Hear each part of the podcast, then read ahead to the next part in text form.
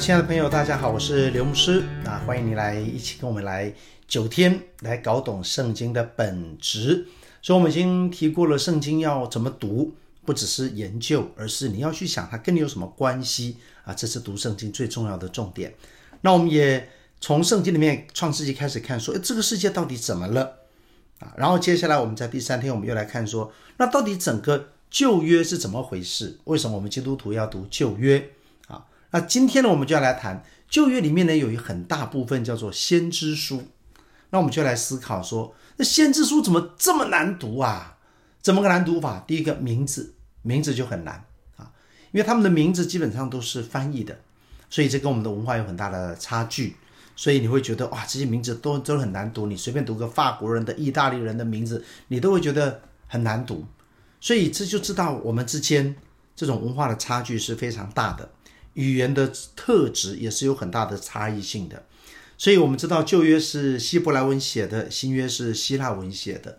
那这两个语言跟中文都有很大的差距，所以我们对这样的语言都比较不熟悉。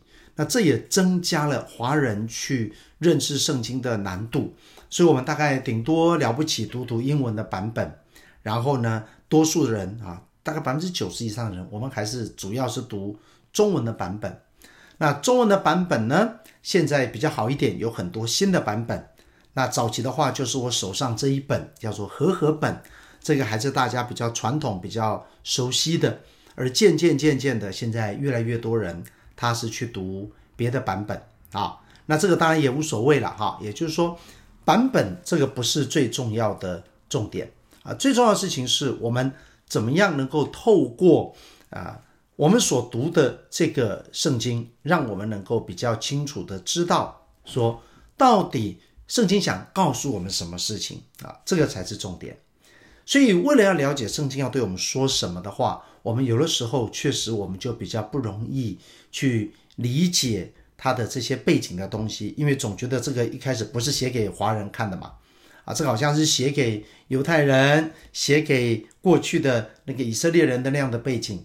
其实不是，其实圣经是写给全部的人看的，所以你只要了解了，你只要掌握到一些脉络，那你的困难度就会大大的降低啊。比方说，我们今天读了这些先知书啊，我们要了解先知书，这么多的先知，有大先知，有小先知，有的话多，有的话少，其实关键只有一个，那就是这些先知要来把从创世纪开始，上帝要对人说的话。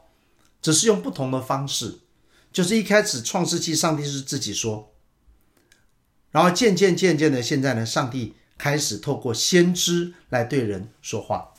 所以不管他是怎么样的先知，不管他是哪一个时代的先知，他要说的话只有一种，那就是上帝要我们过怎样的生活啊？上帝并不是很喜欢大做文章，然后让我们大家听他的繁文缛节，不是。神为什么要对人说话？我们用这样的一个角度可以来说，父母为什么要对小孩说话？你就比较容易懂上帝。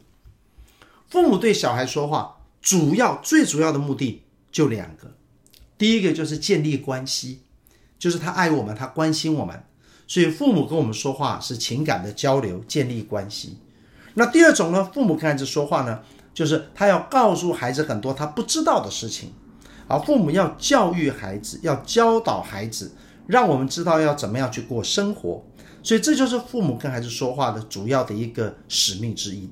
所以上帝为什么跟我们说话？很简单，第一个就是跟我们建立关系，让我们可以认识他；第二个就是说，上帝要透过跟我们说话，还要告诉我们要怎么样生活。其实就这么简单。所以虽然先知书占了旧约很大的一个篇幅哦。哇，你看这个先知书，你看我这本圣经特别大本，我翻给大家看一下哈，你就知道了。先知书自从这个啊、摩西五经之后呢，后面就历史书。那除了中间诗歌智慧书以外，你来来来来看一下看一下看一下。OK，除了摩西五经，其实摩西五经也是都很多的历史。好，OK，来你看这么多哈。它都是属于这种先知在讲话，哇！你看神讲这么多话，那就是因为讲了很多话，我们才更有资料来认识他。那为什么要讲那么多话？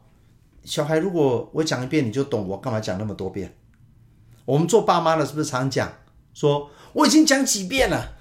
那对呀、啊，就是因为孩子听不懂嘛，孩子听了当耳边风嘛，父母只好耳提面命，一讲再讲。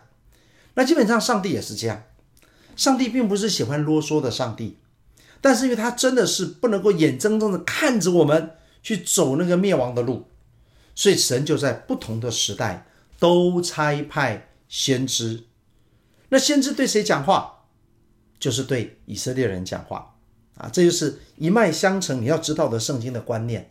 上帝要对人讲话，但人不想听，于是神就拣选以色列人，然后从此以后，神就透过跟以色列人讲话，让人能够好像对焦一样。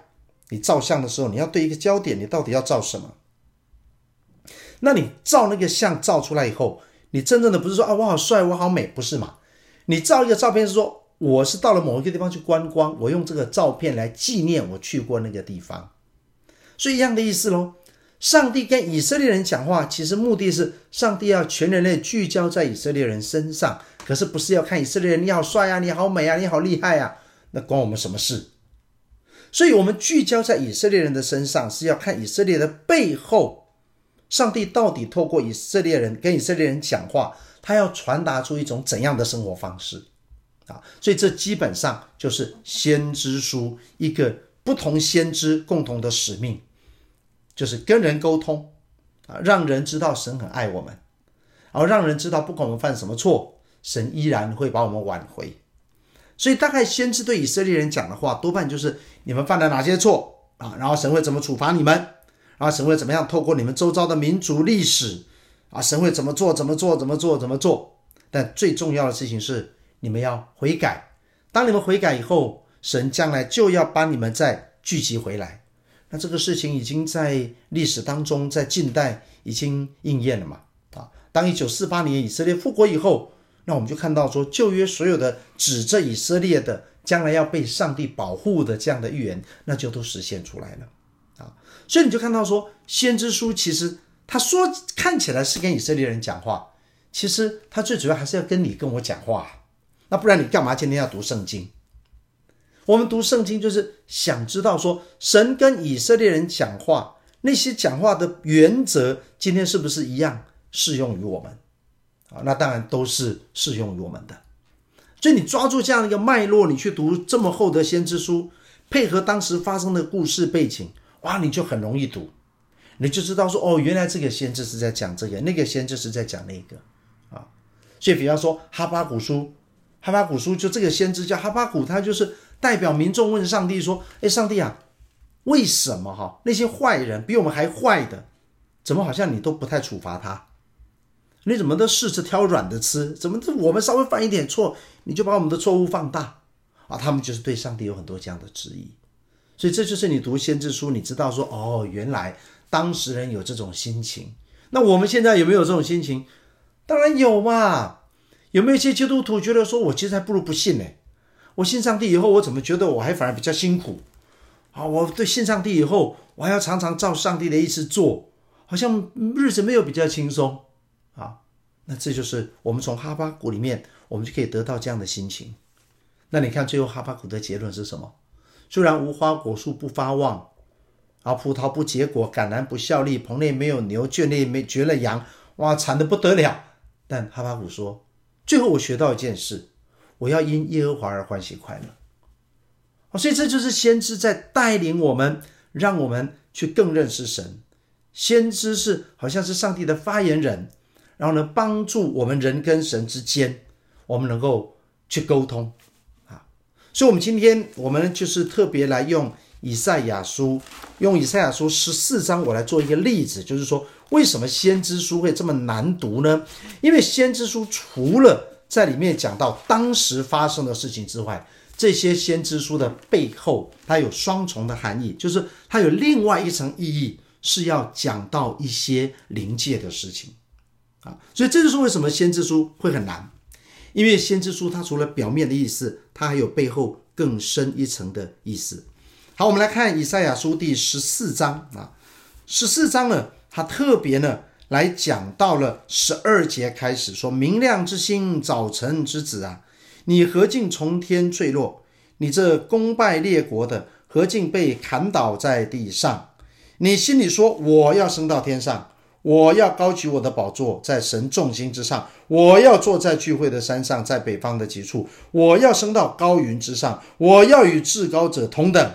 好，一共五个，我们就看到我要，我要，我要，我要，我要，在这个地方就出现了。那这一段经文在讲谁呢？如果你看它的上下文的话，这一段经文在讲巴比伦王啊，巴比伦王，巴比伦王说：“我要，我要，我要，我要，我要。”所以这当然是在讲当时的事情。可是呢，神学家就从刚才短短的这一段经文里面呢，多数的神学家就发现，其实这段经文呢，几乎也就是在代表着是魔鬼的堕落。就是魔鬼原本他受造，他是天使长，他本来是很美丽的。